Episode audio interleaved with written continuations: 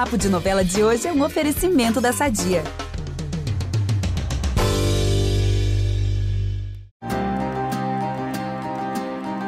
Então, gente, vocês lembram que o Jove tirou foto do velho do Rio?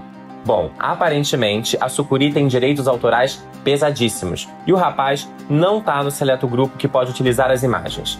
Eu sou o Ícaro Martins com mais uma dose diária de spoilers pantaneiros.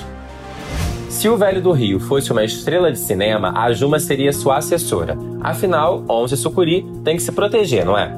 A moça vai usar o fato que o Jove tirou a foto como gancho para arranjar uma briga com o amado. Ela vai dizer que se sente insegura com o relacionamento, que percebe o boy distante, essas coisas.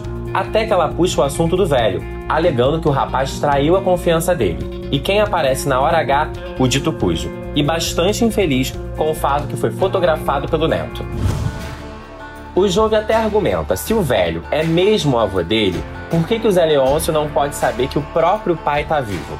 Mas não adianta. Não tem conversa. O Jove, então, entrega o rolo de filmes errado, achando que está enganando o velho do Rio. Porém, logo em seguida se arrepende e vai se desculpar. Mas o desfecho disso tudo eu vou deixar para vocês assistirem na TV. Ah, a dona Mariana vai retomar o assunto de homofobia entre os peões depois do que eles, em especial o Tadeu, fizeram com Zaqueu. A madame vai aparecer durante uma comemoração no galpão e vai mandar aquele shade pro filho da Filó.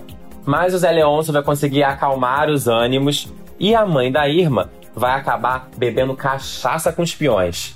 Quem te viu, quem te vê, né?